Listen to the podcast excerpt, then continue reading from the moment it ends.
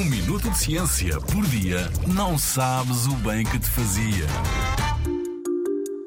Podemos comer fungos? Alguma vez encontraste manchas verdes ou pretas no pão? Ou um limão com casca branca e verde? O que encontraste nestes alimentos é o que chamamos de bolor, ou seja, fungos.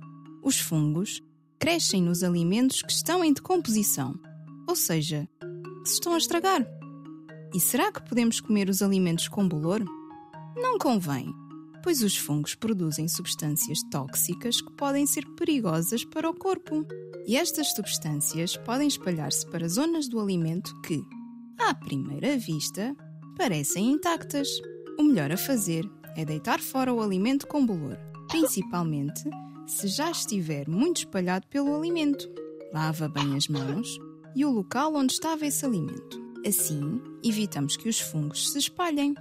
E quando encontrares um alimento com bolor, não cheires, para não inalares as substâncias tóxicas.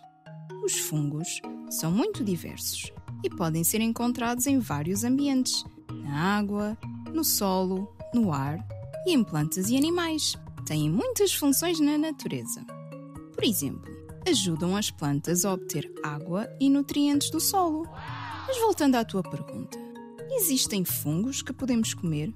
Sim, os cogumelos e alguns queijos, por exemplo.